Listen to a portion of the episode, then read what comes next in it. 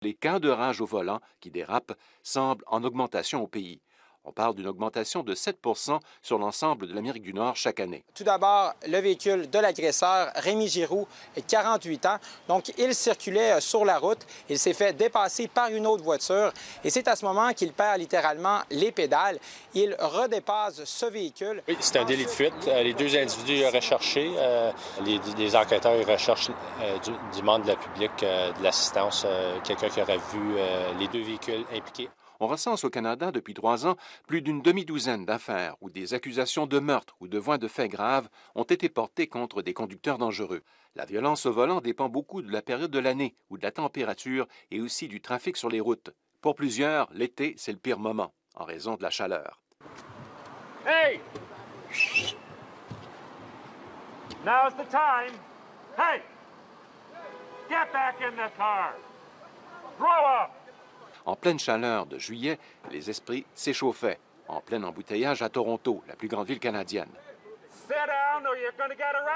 À peu de distance, une équipe de télévision de la CBC était en train d'interviewer un agent de police provincial, Graham Williamson, lorsque deux automobilistes descendus de leur véhicule menaçaient d'en venir au point. Rentrez dans votre véhicule, criait le policier Graham Williamson aux deux conducteurs qui avaient les poings en l'air. Both of you, grow up! Come on, boys. Move it. Everybody's a winner. Don't worry. Près de 80% des Canadiens admettent avoir un comportement de rage au volant. Et ce qui pique au vif les autres conducteurs autour de vous le plus, mis à part le cellulaire au volant, c'est aussi ceux qui n'utilisent pas leur clignotant, ceux qui suivent de trop près, ou encore ceux qui sont impolis. Si le manque de clignotants ou les conducteurs trop collants se voit assez facilement, le manque de courtoisie, lui, est parfois plus difficile à cerner. Les cas de méprise sont faciles et cela peut déraper rapidement vers la rage. L'autre monsieur euh, a baissé sa vitre, m'a fait un doigt d'honneur, il m'a montré son point, puis là, il, il moi, j'étais éberlué. Je dis, écoute, on ne sait pas tamponner, rien. Fait que là, j'ai baissé ma vitre. Puis moi, j'ai fait comme un signe de, m'excuser. Je suis désolé, je m'excuse. Puis euh, moi, j'ai continué mon chemin. Cet homme de 70 ans qui garde l'anonymat s'est retrouvé malgré lui au Québec victime de la rage au volant, des côtes de cassé et une sérieuse commotion cérébrale. Son camion était dans mon entrée. Puis il a sorti, c'est une pièce d'homme, 200 livres sûrement, 6 pieds 2. Alors, il m'a donné deux coups de poing euh, dans le côté de, la face, euh, ici. Moi, j'ai tombé par terre j'ai passé proche, vraiment. On, est dans un siècle de vitesse puis de non-tolérance. Puis on perd patience facilement. Moi, le premier, je, je l'avoue humblement, là, le plus récent cas de rage au volant fait beaucoup parler de lui en ce moment à Montréal. Le SPVM enquête sur ce qui semble être un cas de rage euh, au volant. C'est assez violent. En fait, on voit rarement ça sur l'autoroute 40 en direction est à Montréal. C'est un chauffeur de camion de livraison qui a été atteint par balle. Le tireur, lui, on est toujours à sa recherche. Comment en arrive-t-on à ce geste? Christine Groux est psychologue et présidente de l'Ordre des psychologues du Québec. Mais écoutez, sans parler de ce cas en particulier, euh, c'est certain que les gens qui en arrivent là, ce sont des gens qui ont en général des difficultés d'autocontrôle dans leur vie. Hein. Ça se manifeste pas uniquement quand on est au volant.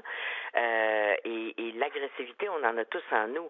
Et c'est normal quand c'est bien utilisé, mais ça devient problématique quand ça échappe à notre contrôle, quand c'est excessif, puis quand c'est disproportionné. Alors donc, les gens qui sont de nature très, très, très impulsive, les gens qui sont d'une nature où, euh, justement, euh, l'agressivité sort sans fil trop facilement. On voit qu'ils ont des difficultés à se contenir, on voit qu'ils ont des difficultés à se, à se contrôler, à s'apaiser eux-mêmes, euh, sont plus à risque effectivement de, de euh, d'avoir des problèmes de rage au volant, mais d'avoir des problèmes d'agressivité mal contrôlés, point. Et bien sûr, ça peut être exacerbé par euh, des problèmes de consommation parce que les substances, certaines substances qu'on peut consommer vont désinhiber puis vont nous enlever notre frein euh, notre frein émotionnel, notre frein comportemental. Alors, les émotions vont être plus à fleur de peau, le langage va être plus à fleur de peau, le type de langage qu'on va utiliser, les gestes et les comportements aussi. Euh, il y a évidemment certains problèmes de santé mentale qui peuvent euh, euh, expliquer. puis encore là, faut pas généraliser parce que c'est vraiment rare. mais, il y a certains types de, problèmes de santé mentale qui vont faire en sorte que nos, nos structures du cerveau qui sont responsables de notre autocontrôle vont être inefficaces. Un reportage de Radio-Canada International.